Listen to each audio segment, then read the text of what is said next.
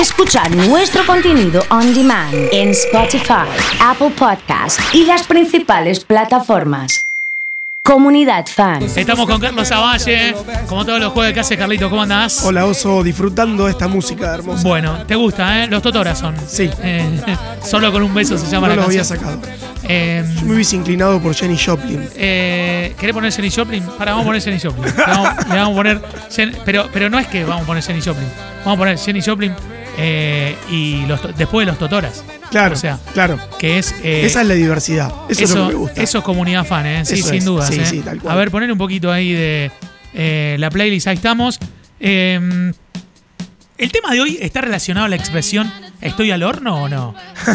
Es buena. ¿Viste cómo decís? ¿Cómo estás? Estoy al horno. Estoy al horno, es buena. Con papa es, otro, es Sí. otro nivel avanzado estar al horno. Ya con papas es como más resignación. Sí. Es como ya estoy al horno con papas, no, ya está, Sí. Lo, lo- lo hacemos como sea, pero bueno.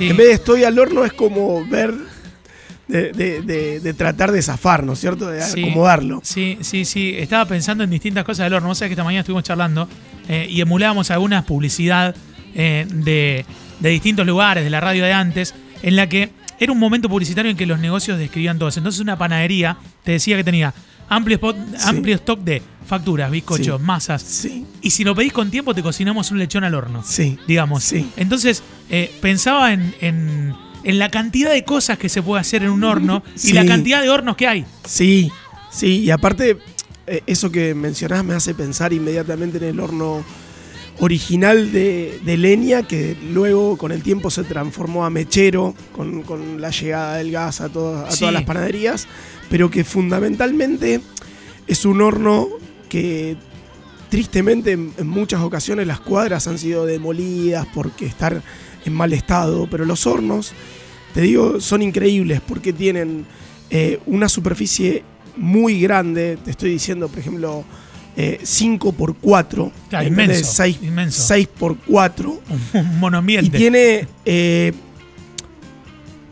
escasos 60 50 centímetros de alto. Esa bueno, pero por ejemplo, el estudio Y esto- nuestro es 5x5. Claro, o sea, es claro. una cosa así, un entonces, entonces tenés una boca Sí. que tiene 80 centímetros por esos 40, 50 que podés entrar. Sí, Y toda esa, esa bóveda es de ladrillo refractario, en algunos casos, y en otros casos de ladrillo tradicional, sí. hecha con barro, hecha con aislaciones de, de vidrio molido, de arena, de papel, cartones, todas esas cosas que se utilizaban antes para conservar las calorías. Y el expertise estaba en el maestro panadero, no solo en, en la elaboración de la masa, sino en el manejo de la pala. De la pala, ¿no? Sí, Te sí. reís, pero la pala sí, tiene pensaba eso, 4 ¿no? metros, 3 metros para llegar al fondo, tirar una lata, ir rotando las latas y tenés que, digamos, cuando el horno es tan fuerte, los tiempos son cortos muchas veces y tenés que empezar de una manera y sacar. Es, es todo un, un- un Y arte. estado físico también, ¿no? Sí, Porque obviamente, ahí con la obviamente, cintura, tiene mucho obviamente. cintura. Y también esta marginalidad de trabajar en, en la madrugada, todo esto que, que- que generaba como un halo eh, especial, ¿sí? Un mérito que- aparte, el panadero Sí, histórico que sí. lleva muchos años, porque Sí. yo he tenido amigos, Nacho, Nacho Crescimbeni, le mando un saludo, amigo eh, panadero, me ha contado de años de levantarse 4 menos cuarto de la mañana. Sí. Digamos, Eh, si esa es tu vida, te levantás a esa hora todos los días. Sí. Yo te puedo dar mi experiencia Sí. con nuestro maestro panadero Rodrigo, sí. antes de que nos encontráramos en esta vida eh, tan desarrollada en el, en Sí. el rubro, Sí. sí ya estábamos eh, trabajando y eso. eh, no, no faltaba oportunidad para salir de un boliche e ir a la panadería derecho, a la cuadra. Iban al boliche para ir a la panadería después. Sí, claro, claro. Íbamos a las cuatro y media, 5 de la mañana a la Sí. cuadra, llegábamos y no siempre era un fin de semana. A veces íbamos un martes a las 4 de la mañana, no había nadie en la calle divino. Nos llevábamos tres docenas de medialunas recién horneadas y, y las comíamos todas. Claro, y no te entraban película. más y seguían comiendo. Sí, sí, seguía terrible, comiendo, seguía terrible. comiendo. Eh, Carlos, ¿todo se puede hacer al horno? Bueno, a ver, el horno es, un, es una referencia muy importante para poder cocinar simultáneas cosas, ¿sí? Y para un poco no estar tan pendiente como puede ser la llama directa de una sartén, de una plancha, ¿sí? Eh, muchas cosas se pueden hacer al horno, la gran mayoría, de hecho puedes hacer hasta pasta, hasta arroz, ya lo sabemos, lo hemos transitado. Sí, sí, pero, pero bueno, este- el día de hoy se me ocurrió con esto de estar al horno que, que empezaste, sí. Sí, rememorar una receta de mi vieja. sí, un Que- homenaje que vamos a sí, hacer. eh, Sí, que. A ver, la verdad es que no sé cómo, cómo se le da a todo el mundo esta relación con la alimentación y la madre, pero para mí es eh, como fundamental en lo que te marca cómo vas a comer en tu vida. Claro. Y mi vieja, si bien no tenía un muy amplio repertorio, eran 8 o 10 recetas las que rotaban. Bien. 15, ponele. Una por semana, está Sí, bien, ¿eh? está Una cada dos semanas, Ro- sí. Rotaban. Sí, sí. Eh, mm, hacía cosas simples, pero le ponía una onda bárbara. Bien, Entonces vamos a repasar un clásico que es el pollo a la sal. Pollo a la sal, mira qué Sí. bien, ¿eh? Bueno, Y excelente. esto tiene la practicidad de esto que decías vos. Lo metes en el horno y te olvidás. Y, y ya podés eh, encarar otras cosas, dejar la mesa puesta, haces una ensalada, un puré, lo que se te cante para acompañarlo. Y, y la verdad que es muy práctico y es, hasta te diría, eh, en cierto aspecto es como una celebración. Podés invitar a alguien y invitar a comer esto. Así Claro, que claro. vamos a repasarlo rápido para darle unos toques un poco más sutiles. Bueno, excelente. Necesitamos un pollo. Sí, un pollo entero, Bien. preferentemente de campo. Obviamente no todo el mundo tiene acceso o to- no todo el mundo pierde tiempo en buscarlo, pero, Pero, la granja ahí bu- cercano. busque- busquemos un pollo de un tamaño medio grande, ¿sí? Tres kilos. Tres kilos, Bien. sí, más o menos como para poder compartir y que las piezas estén buenas. Lo primero que vamos a hacer es vamos a generar un adobo o, Bien. un- o un- una mezcla para untarlo, para darle eh, sabor, para darle eh, consistencia. Bien. Esto consiste en manteca pomada, pueden ser unos 100, 150 gramos de manteca pomada, siempre lo hemos nombrado, nos referimos a que la manteca esté a temperatura ambiente y se- sea súper cremosa, se pueda untar. ¿sí? Bien. Y esta manteca la vamos a mezclar con el jugo de un limón, la ralladura de este limón también, Bien. la hierba que tengamos, oso, tomillo, romero, Romero, perejil, cibulet, la, orégano, ¿tenés orégano seco? Orégano Métele. seco, una cucharada de mostaza, mostaza de Dijon preferiría yo, pero aquel que no tiene una de mostaza que por ahí no sea tan fuerte, que no sea de la marca más conocida, que es como, como más intensa, Bien. sino que sea una un poco más tranqui, Una tranqui, ¿eh? Y eh, pimienta negra. Pimienta Sí. negra.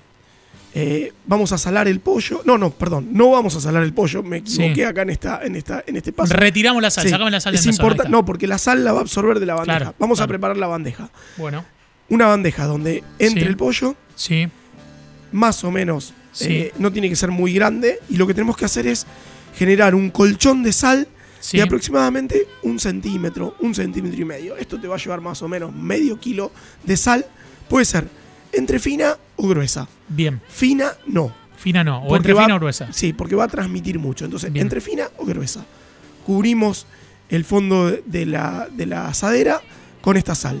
Ya lo tenemos preparado. ¿Qué hacemos con el pollo? El pollo lo vamos a, con la mano, con mucho cuidado, por todos los lugares que podamos, vamos a separar la piel de la carne. Bien.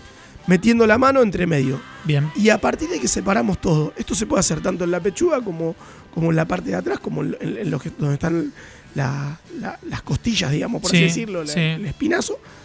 Ahí vamos a empezar a poner el adobo y Sí. vamos a empezar a poner por dentro, Por dentro. mucho por dentro. Y luego con lo que queda hay que enchastrarse bien las manos. sí, sí, acá hay es. que hacer un trabajo divertido, le podés poner en la cara a tu pareja. sí, con el que podés- estás ahí al lado, le revolves un poco ahí Claro, la mezcla. ahí. Está bueno Sí. y lo embadurnamos bien por el resto por fuera. Bien. ¿Sí? Bien.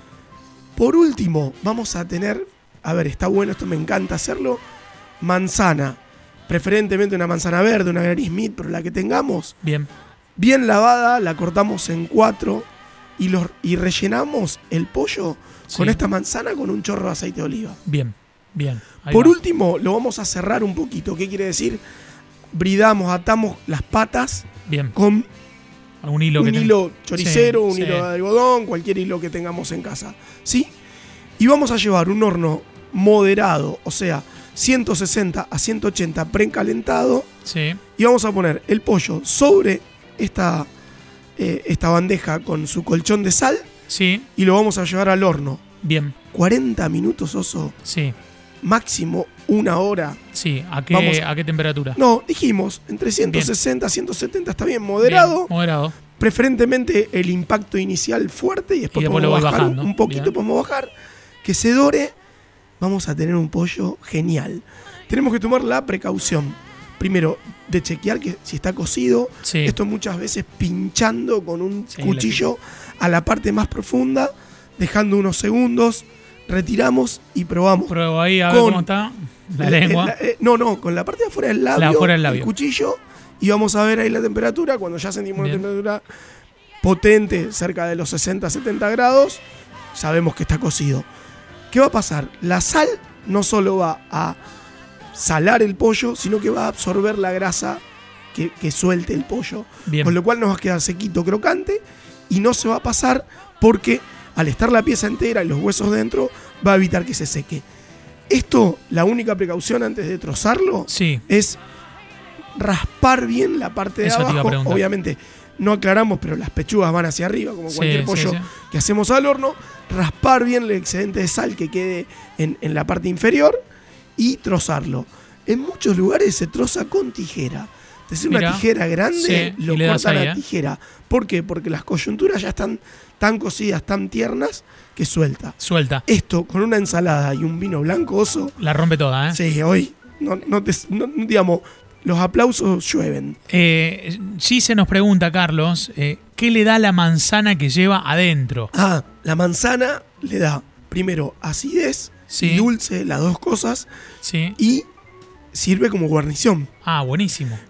Un pedazo de manzana a cada uno para Bien. acompañarlo. Bien, bien. Bien, carne blanca excelente. siempre agradece un, un agridulce de una fruta bien, bien ácida, como es una, una Granny Smith. Hicimos Ah, pollo a la sal. Sí. Aclaro, el que quiere también le puede poner una cebolla morada junto con la manzana. Va. va a quedar genial. Acá es para jugar, oso, acá es Bien, para bien, divertirse. Bien, bien, pero algo que tenga una consistencia como la manzana. Sí, sí, que, Digamos. a ver, que consideremos que va a resistir la cocción Claro, de esos eso, 40 eso. porque Si minutos. pongo un pimiento, Sí. me sale ahí Sí. explotado. No, el pimiento por ahí le va a costar más, tiene una Sí. piel más dura, te va a llevar un poco más. Bueno, muchas gracias como siempre. ¿eh? No, es un gusto. Hicimos pollo a la sal con Carlos Zavalle, que ha pasado aquí en Comunidad Fan.